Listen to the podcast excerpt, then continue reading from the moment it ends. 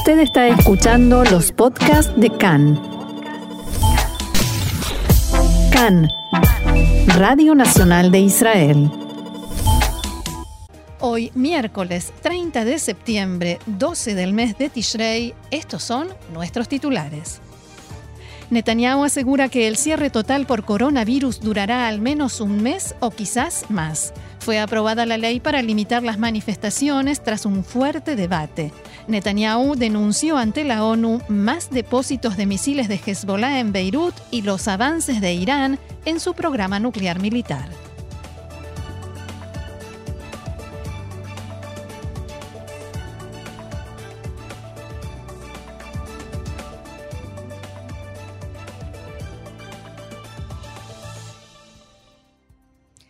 Vamos entonces al desarrollo de la información que comienza con coronavirus. Según los datos actualizados por el Ministerio de Salud, en las últimas 24 horas se registraron 4.953 nuevos casos de coronavirus, los cuales se suman al total de 65.149 pacientes con el virus en activo en el país.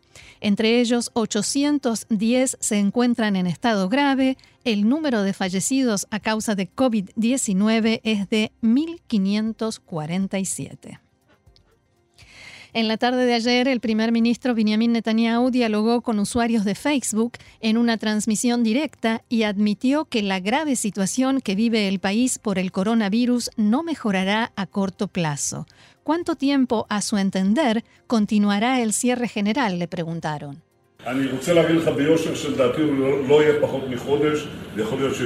Quiero decir con sinceridad que en mi opinión no será menos de un mes y puede ser que tome mucho más tiempo.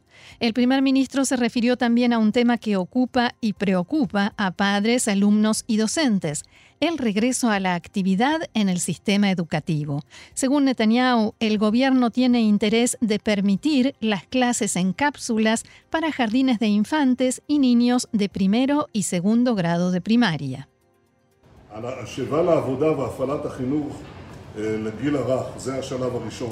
El regreso al trabajo y la, la, actividad educativa en los primeros grados es la primera etapa. La segunda es la reactivación del comercio y los mercados.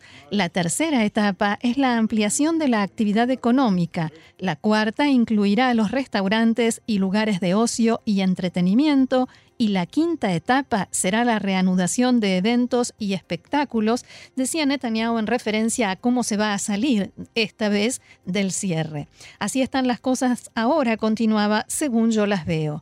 Nosotros verificaremos cuántos nuevos contagios por día hay en cada una de estas etapas, pero este orden me parece lógico y es una salida escalonada de la situación de cierre total en la que estamos ahora. En la noche de ayer, el Parlamento aprobó en segunda y tercera lecturas el proyecto de ley para limitar las manifestaciones durante el cierre total. Después de un agitado debate que se prolongó hasta ya entrada la noche, casi diría la mañana, 46 parlamentarios votaron a favor del proyecto de ley y 38 en contra. En concreto, queda prohibido desplazarse a más de un kilómetro del domicilio para participar en manifestaciones y también la concentración de más de 20 personas. La restricción estará vigente por una semana, si bien el gobierno podrá prorrogarla una semana cada vez. Entre quienes se pronunciaron en contra de esta propuesta, que ahora ya es ley, se encuentran los legisladores Miki Jaimovich y Ram Shefa, ambos integrantes del Partido Azul y Blanco que forma parte de la coalición y se diferenciaron así de la posición de su partido en la votación. Tanto Shefa como Jaimovich informaron antes al líder del partido Benny Gantz de sus intenciones de votar en contra y durante la sesión Jaimovich, eh, expresó que votaría de acuerdo con lo que le dicta su conciencia y dijo, es un momento decisivo para todo lo que la democracia conlleva, libertad de expresión, libertad individual y de movimiento. Por su parte, el jefe de la oposición, Yair Lapid, y del bloque Yeshatid, dijo en referencia a la decisión de la parlamentaria, Miki Jaimovich tiene más coraje que dos jefes del ejército de Israel, en alusión a sus dos ex socios del partido, tanto eh, Benny Gantz como Gaby Ashkenazi. Queda claro, continuó Lapid, que es posible decirle no a Bibi. Todo mi respeto para Miki. En este marco se estableció también que se destinará un presupuesto de 2 millones y medio de shekel con el objetivo de financiar los programas de ayuda en el marco de esta crisis del coronavirus. La medida fue aprobada con 66 votos a favor y 19 en contra. Y después de esto, después de esta aprobación, la organización Atnuale de Juta Shilton, el Movimiento por la Calidad de Gobierno, presentó esta mañana un recurso ante la Corte Suprema de Justicia en el que plantean, abro comillas, esta ley anula uno de los derechos más fundamentales en un régimen democrático, que no solo es un derecho civil, sino también conforma la infraestructura para la construcción de un régimen democrático desde el movimiento Crime Minister, que organizan las manifestaciones, o son unos de los que organizan estas manifestaciones contra el primer ministro Netanyahu, decía desde, desde este movimiento criticaron la aprobación de la ley y expresaron, abro comillas nuevamente, un imputado por delitos penales ha tomado como rehén a la democracia para reprimir la protesta en su contra. Si la mayoría cuerda no despierta, el siguiente paso será la destitución del asesor letrado del gobierno y la cancelación del juicio. En diálogo con Khan, la legisladora Tamar Zandberg del partido Meretz criticó duramente la nueva ley aprobada y dijo lo siguiente.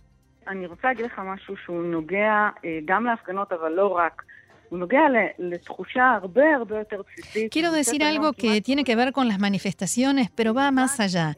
Tiene que ver con la sensación que hay hoy en casi todos los hogares israelíes y también con las evasiones que vimos y que escuchamos, y con el gabinete del de coronavirus y con el gobierno.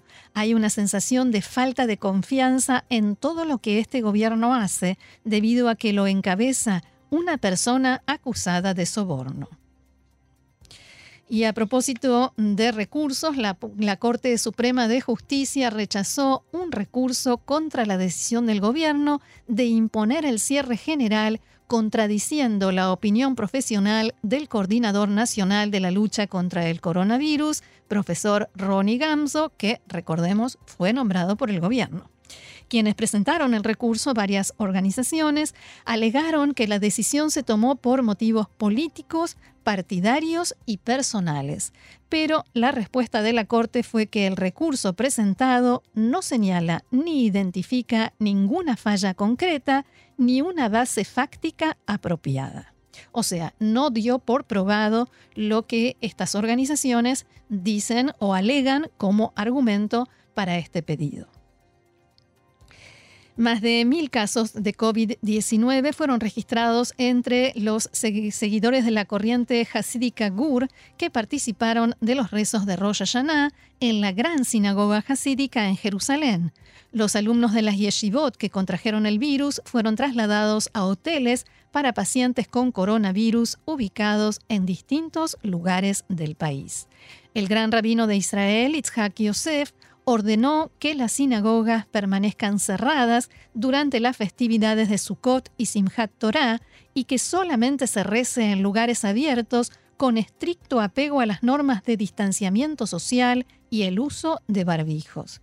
Y a todo esto en la tarde de ayer, cientos de personas del grupo ultraortodoxo conocido como Facción de Jerusalén se manifestaron en Modi'in Ilit en contra del cierre de las sinagogas. Dos de los manifestantes fueron detenidos por la policía acusados de alteración del orden público.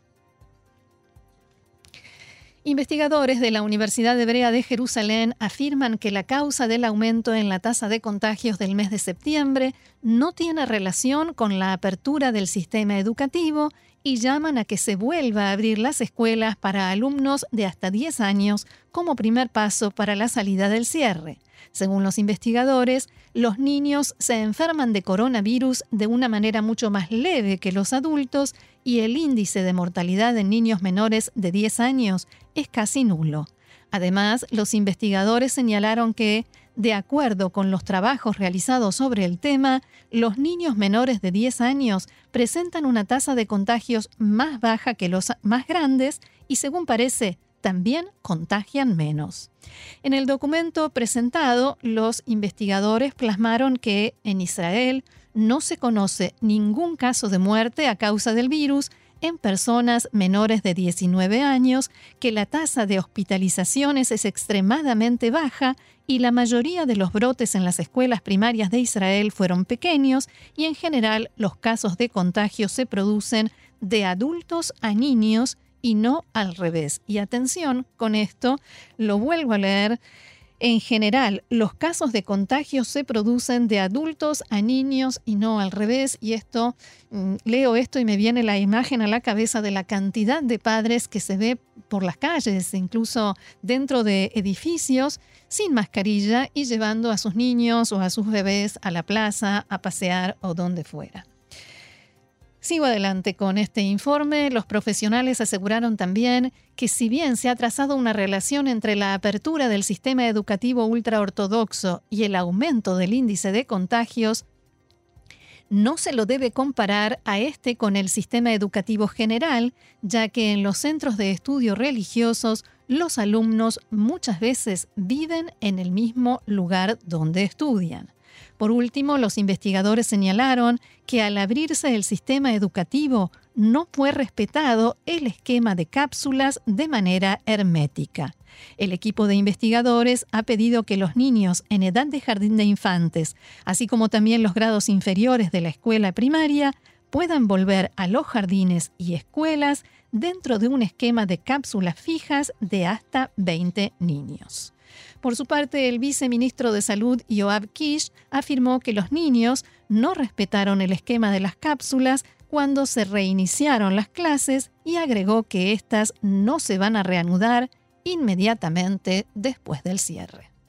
En su discurso ante la Asamblea General de Naciones Unidas, el primer ministro Benjamin Netanyahu reveló la existencia de un depósito secreto de armas perteneciente a Hezbollah, la organización libanesa chiita respaldada por Irán, ubicado cerca del aeropuerto internacional de Beirut.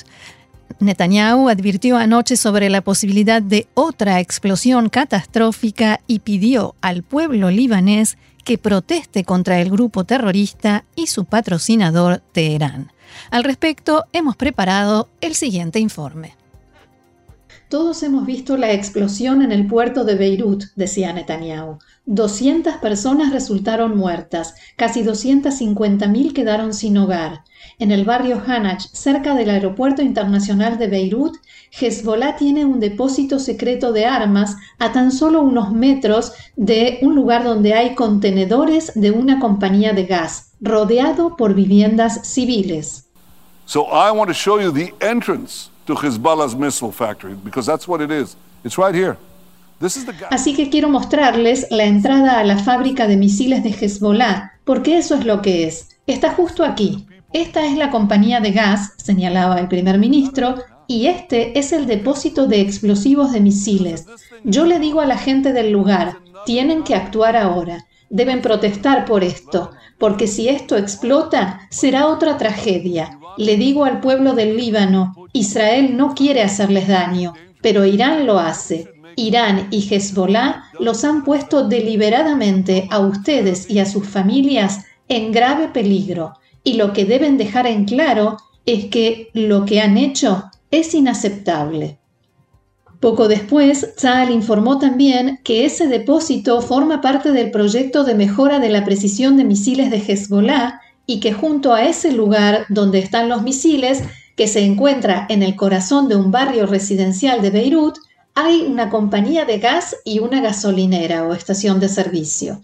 El ejército israelí dio a conocer un informe con imágenes detalladas de dos sitios más, en total tres, relacionados con este proyecto de mejora de la precisión de los misiles de Hezbollah, todos ellos ubicados en zonas pobladas, civiles, debajo de edificios, hospitales, junto a una mezquita. El informe incluso menciona cuántos apartamentos hay en cada uno de esos edificios. Netanyahu insistió en su mensaje a los ciudadanos libaneses con que deben exigir que Hezbollah deje de utilizar al Líbano y a sus ciudadanos como escudos humanos. El secretario general de Hezbollah, Hassan Nasrallah, reaccionó en un discurso que en realidad había programado ya debido a la crisis política interna del Líbano. Nasrallah aprovechó la ocasión para responder al mensaje de Netanyahu. Fiel a su costumbre, dijo, quiere instigar en contra de Hezbollah y muestra mapas y fotografías. Él alega que hay un sitio de Hezbollah cerca de un depósito de gas y lo relaciona con la explosión en Beirut.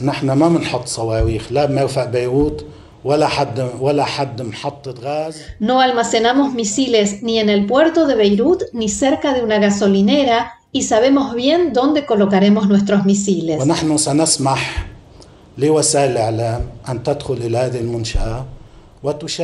Permitiremos que los medios de comunicación ingresen a esta instalación y observen lo que contiene, y el mundo entero descubrirá la mentira de Netanyahu directamente al aire. La oficina del portavoz de la organización invitó a la prensa a recorrer el lugar.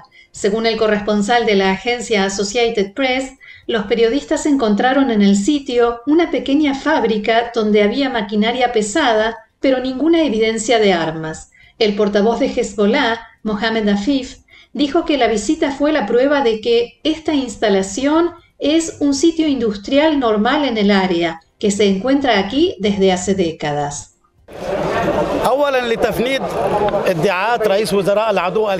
No trabajamos para el enemigo sionista y no le damos información gratuita a ningún enemigo, y no es nuestra política realizar este tipo de visitas en respuesta a afirmaciones falsas. Lo que nos hizo hacerlo tan rápidamente y por la noche, primero, es negar las afirmaciones falsas del primer ministro enemigo porque no es un portavoz del ejército israelí o un medio de comunicación israelí, ni una plataforma de redes sociales o un simple funcionario en el gobierno de Israel. El hombre que habló fue Netanyahu, el primer ministro, que es el funcionario de más alto rango en la entidad enemiga. Por tanto, quisimos demostrar que sus afirmaciones no son ciertas. Volviendo al discurso del primer ministro Netanyahu en la ONU, también llamó a la comunidad internacional a enfrentar a Irán. Hay que elogiar al presidente Donald Trump, dijo Netanyahu, por haberse retirado del acuerdo nuclear. En el año 2015, recordó, me enfrenté solo a ese vergonzoso acuerdo. Me opuse porque el acuerdo nuclear no bloqueaba el camino de Irán hacia la bomba, sino que lo allanaba. El primer ministro señaló que Irán también transgrede las restricciones temporales y debido a esas transgresiones, según dijo, Irán tendrá suficiente uranio enriquecido dentro de unos meses para dos bombas nucleares. Está trabajando en el desarrollo de una nueva generación de centrifugadoras que multiplicará su capacidad para enriquecer uranio por 50. Ladies and gentlemen, there is no question that Iran is seeking nuclear weapons. The one secret nuclear archive Israel's agents no cabe duda de que Irán está tratando de obtener armas nucleares. El archivo nuclear secreto que Israel ha extraído del centro de Teherán lo ha demostrado más allá de toda duda. Nuestros colegas europeos prometieron una respuesta rápida y severa contra las transgresiones de Irán. Israel llama a todos los miembros del Consejo de Seguridad a que se pongan del lado de Estados Unidos e insistan para que Irán finalice su programa de armamento nuclear de una vez y para siempre. Estén junto a Estados Unidos para confrontar la mayor amenaza a la paz.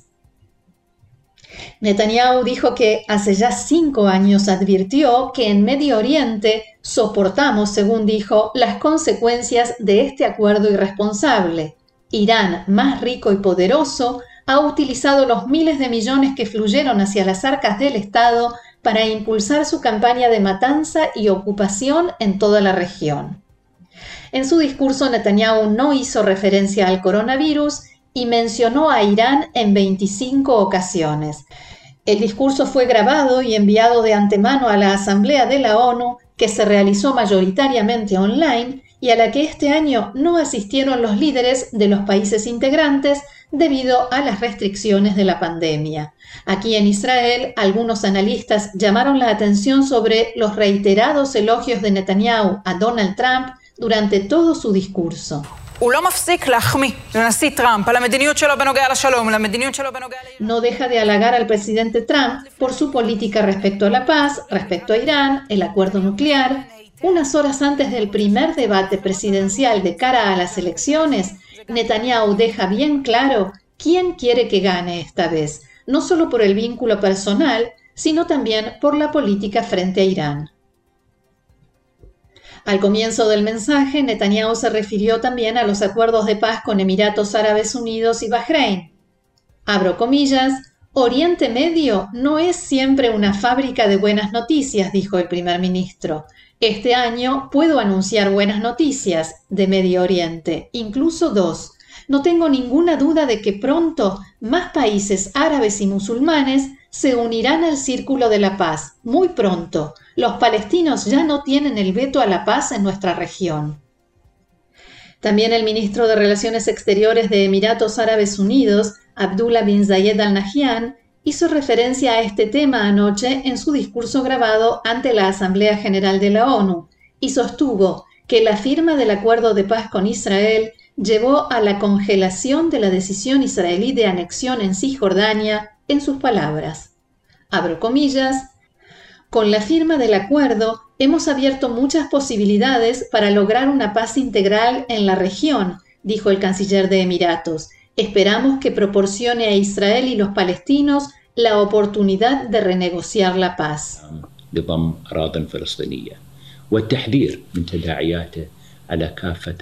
El llamado para el establecimiento de un Estado palestino independiente dentro de las fronteras de 1967, con Jerusalén Este como capital, permanece intacto, agregó el ministro emiratí el mismo que firmó el acuerdo con el primer ministro Netanyahu hace dos semanas. Mi Estado, continuó, mi país ha hecho esfuerzos tenaces utilizando todos los canales diplomáticos para indicar su oposición a la anexión de los territorios palestinos y también advirtió de las implicaciones de esta medida para la seguridad de la región, dijo, y agregó, nuestra postura de apoyo al pueblo palestino y a la solución de dos estados no ha cambiado. En su discurso, Bin Zayed presentó la candidatura de Emiratos Árabes Unidos para convertirse en miembro del Consejo de Seguridad de la ONU, que representa a 15 países, incluidos cinco miembros permanentes, Estados Unidos, Gran Bretaña, Francia, China y Rusia.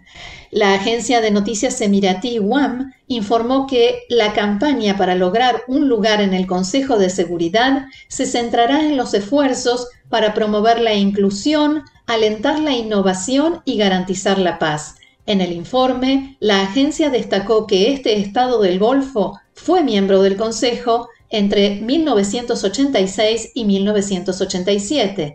Se espera que la votación sobre este tema tenga lugar en junio de 2021 y esta podría ser una buena noticia no solo para Emiratos Árabes Unidos, sino también para Israel.